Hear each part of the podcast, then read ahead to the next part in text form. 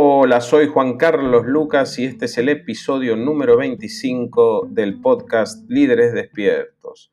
Y en esta ocasión yo quería hablar sobre liderazgo, resiliencia y el rol del coaching. Y en particular el rol del coaching en momentos como el actual, en el cual justamente necesitamos desarrollar liderazgo y resiliencia para enfrentar la incertidumbre y la crisis actual. Así que allí vamos.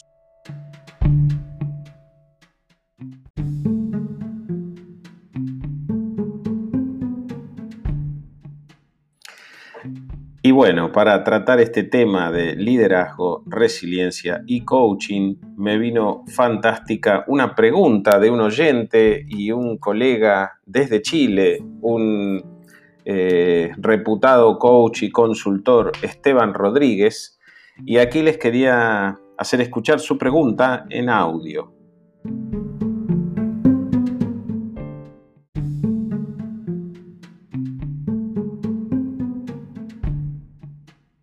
Querido amigo Juan Carlos, primero que todo quiero darte muchas, muchas gracias por lo que nos entregas en cada episodio de Líderes Despiertos. Para mí es un espacio maravilloso de, inspiración y lo espero con ansias.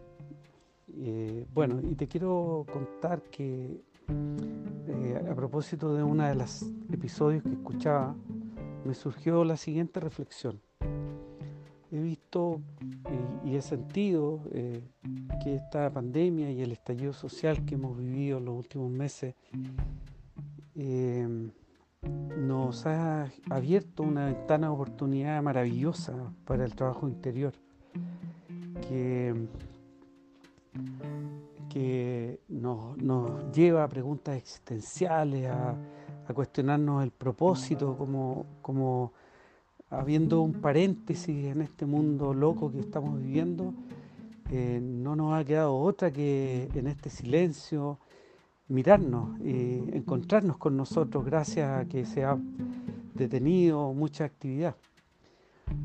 Pero curiosamente, eh, o, quizás no tan curiosamente, sino que como un fenómeno que se da, también observo que hay gente que, que de pronto no está disponible tanto para, para hacer ese trabajo interior, como que lo, lo evita. Entonces me surgió la siguiente pregunta eh, sobre la cual me gustaría escuchar tu, lúcida visión. Eh, ¿Qué podrías decirle a una persona para mostrarle el valor de hacer coaching ahora en medio de esta situación? O sea, supongamos una persona que nunca ha, tenido coaching, eh, ¿qué podríamos decirle para que se abriera esa posibilidad, para que viera valor en eso. ¿Por qué una persona se vería beneficiada hoy de hacer coaching? Esa es mi pregunta, Juan Carlos, y como siempre, espero escuchar en, un podcast futuro tus valiosas ideas y feliz de, que nos compartas algo sobre esto. Un abrazo para ti.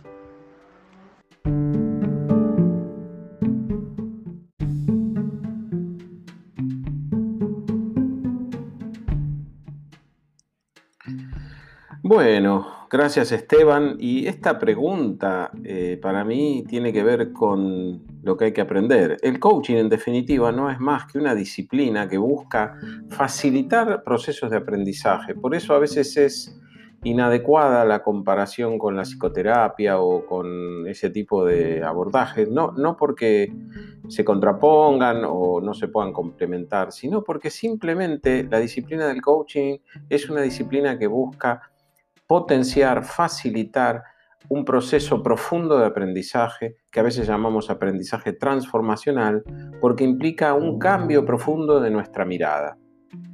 Y en relación con el desafío que enfrentamos en esta coyuntura, yo digo que tenemos que aprender tres cuestiones y obviamente como hay algo que aprender, el coaching va a ser relevante. Punto uno, tenemos que fortalecer nuestro liderazgo. Liderar no tiene más que ver que con tener una visión clara de un futuro que queremos alcanzar y que de alguna manera se vincule con las inquietudes presentes de un grupo humano que nos seguirá.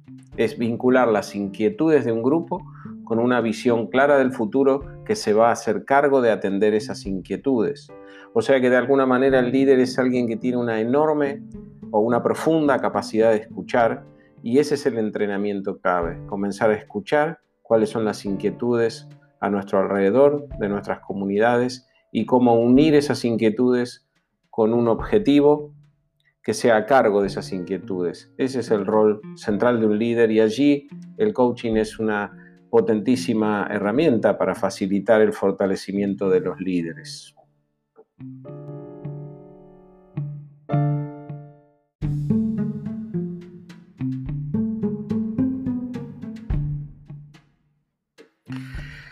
Claro, pero debemos ejercer nuestro rol de líderes en un contexto de pandemia, en un contexto de inestabilidad geopolítica y económica a nivel global, en, definitiva un contexto en el cual van a ocurrir cosas inesperadas, cosas eh, negativas, eh, van a aparecer adversidades y eventualmente van a aparecer las posibilidades y la concreción de fracasos, pérdidas, etcétera en este contexto.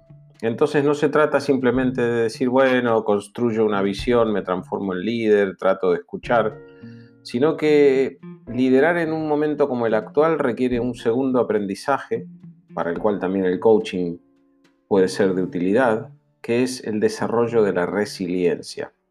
Hay estudios que dicen que la resiliencia tiene que ver con tres elementos. Primero, la capacidad de reconocer con lucidez la situación en la que estamos, incluidos los aspectos negativos, adversos o las pérdidas, para a partir de allí poder construir. Segunda cuestión, eh, requiere conferir un sentido o dar un sentido trascendente a la adversidad, a la situación en la que estamos, que nos permita enfocarnos y empoderarnos ante esa situación. Y por último, una gran fluidez, una capacidad creativa y de moverse sin resistencia en la situación de adversidad. Poder entonces enfocar la energía en crear en lugar de pelear con la situación en la que se está. Obviamente esto no es, eh, no parte de aplicar, como decíamos, una receta. Hay que cultivar eh, ciertas sensibilidades y ciertas capacidades. Y una de ellas, vinculadas con la aceptación, es fundamental y es reconocer que enfrentamos un mundo que es impermanente, que nuestra vida implica movernos en un mundo que es impermanente. ¿Y qué quiere decir esto? Un mundo en el cual nada de lo que tenemos va a permanecer, nada está garantizado. No está garantizado nada de lo bueno que tenemos.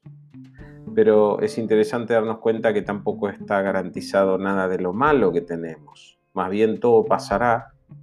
La vida es un fluir constante y cuando comenzamos profundamente a reconocer esto y a aprender a navegar en esa incertidumbre sin buscar aferrarnos a lo bueno y rechazar lo malo, la vida comienza a tener otra liviandad, otra fluidez y otra plenitud.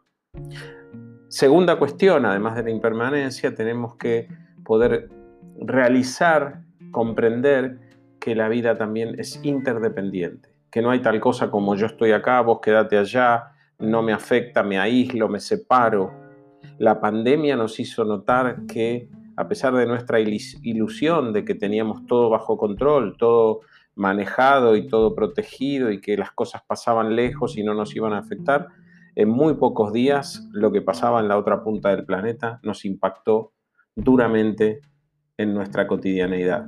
Entonces, impermanencia e interdependencia son dos condiciones de nuestra existencia que si no podemos aceptar nos va a resultar difícil navegar la incertidumbre con resiliencia. Este es un segundo aprendizaje fundamental para el cual el coaching nos puede ayudar.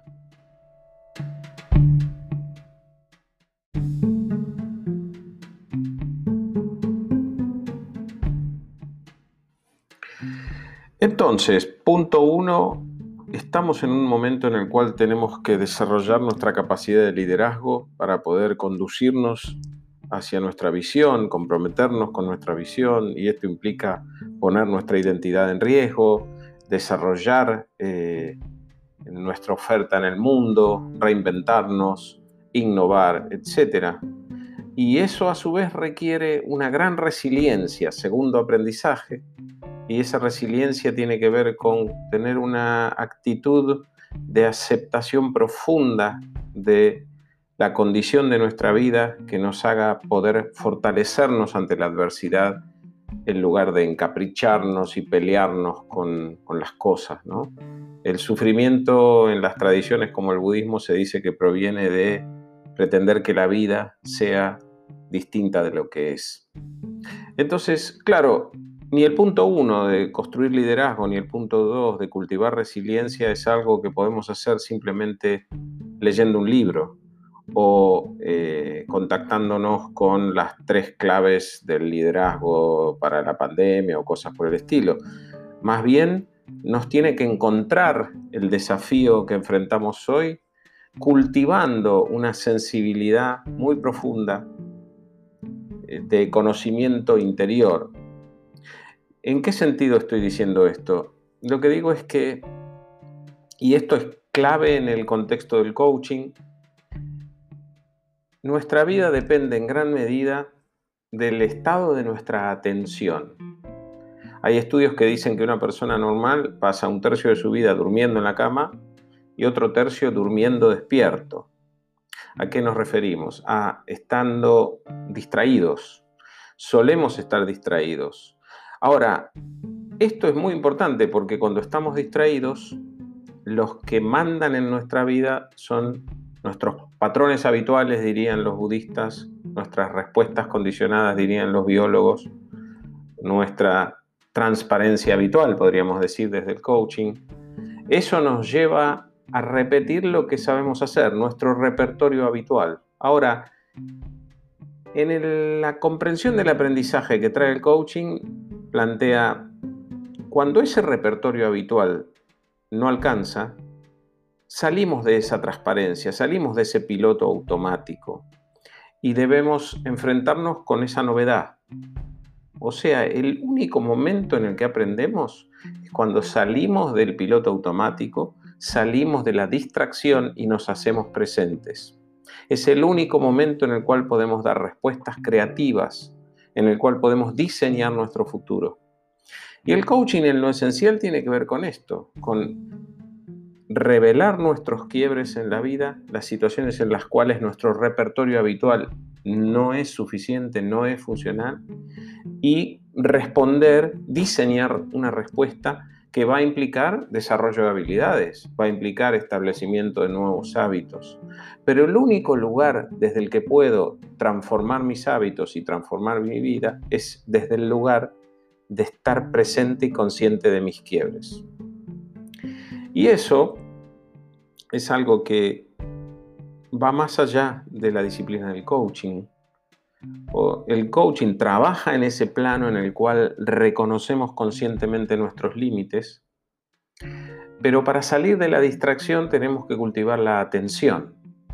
Y ese cultivo de atención no es algo que lo pueda hacer de un momento para el otro simplemente porque considero o descubro que es importante para navegar la incertidumbre tenemos que cultivar la capacidad de estar atentos. Y allí las tradiciones de sabiduría tienen muchísimo para decir. O sea que de alguna manera la perspectiva del coaching y, la movilización de aprendizaje y transformación que implica se nutre en su base más profunda o más fundamental de la capacidad de cultivar la atención. Y allí creo que tenemos todos los seres humanos la oportunidad de aprender de tradiciones de sabiduría eh, que tienen técnicas hoy en día incluso probadas científicamente para cultivar la presencia, cultivar la atención, eh, como son las prácticas meditativas de muchas tradiciones, en particular la tradición budista que ha recibido mucha atención y estudios científicos que han corroborado el impacto que tiene esa práctica sobre nuestro sistema nervioso, etcétera, eh, desarrollando la capacidad de atención, como así también la capacidad de empatía, de compasión, de, amor eh, altruista, etc. Entonces, en definitiva, la meditación nos puede permitir desarrollar la capacidad de atención que al enfrentar situaciones nuevas, situaciones que nos ponen en un quiebre, van a hacer que podamos desde el coaching enfrentar con muchísima mayor efectividad esos quiebres y trascenderlos. No es solo cuestión de la producción de acción, también es cuestión de desarrollar hábitos de serenidad y de centramiento y de ecuanimidad en nuestra vida para poder navegar la incertidumbre. O sea que el coaching, entendido profundamente, eh, para nosotros, por lo menos, que yo en mi escuela lo llamo una perspectiva de coaching integral, es indisoluble del cultivo de estas prácticas para la presencia y la atención, porque es desde allí donde el coaching puede hacer su mejor trabajo, encontrando esos espacios en los cuales el piloto automático de nuestros hábitos no alcanza para que podamos avanzar hacia nuestros resultados.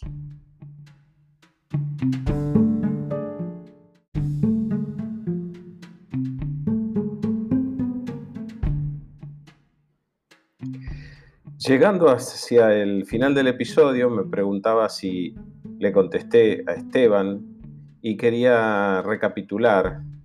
Eh, por supuesto que al enfrentar situaciones de incertidumbre tenemos el desafío de fortalecer nuestro liderazgo, nuestra resiliencia y el coaching es muy potente, es la herramienta más potente que conozco para identificar nuestros límites y eh, desarrollar una mirada que nos permita ir más allá de nuestros límites, entrenarnos y ser capaces de producir en la vida lo que queremos producir. Pero claro, el coaching da por sentado que nosotros tenemos la lucidez para identificar esas situaciones límites donde nuestro repertorio habitual no es suficiente para enfrentar lo que nos toca enfrentar. Y claro, en situaciones como la actual, donde estamos este, eh, bombardeados por disrupciones, cisnes negros, incertidumbre, etc., estamos permanentemente poniéndonos en la frontera de lo que somos capaces de hacer. Ahora, si nosotros estamos eh, en un estado de distracción, entregados a nuestros hábitos, mm, repitiéndolos eh, y buscando aferrarnos a ellos, el coaching no va a ser de mucha ayuda porque no vamos a poder reconocer lúcidamente nuestros quiebres. Y ahí es donde yo digo, el coaching se puede ver muy potenciado por una práctica meditativa que me permita observarme, prestar atención, mantenerme en el presente, salir de las distracciones. Porque en el piloto automático reproduzco los viejos hábitos. Y cuando estoy presente, reconozco el quiebre, reconozco que el viejo hábito no es suficiente y me encamino a la producción de un nuevo hábito.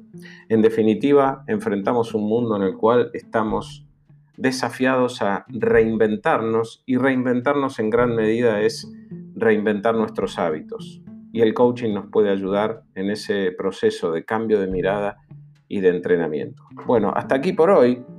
Y les quería decir que en este episodio también les doy la primicia de que ya está disponible un nuevo pack de cursos en línea que tienen que ver justamente con estos temas de liderazgo y resiliencia, en particular con la capacidad de eh, aprender de manera permanente, al enfrentar los quiebres. En segundo lugar, de desarrollar la resiliencia, la fortaleza emocional para navegar esas situaciones de desafío.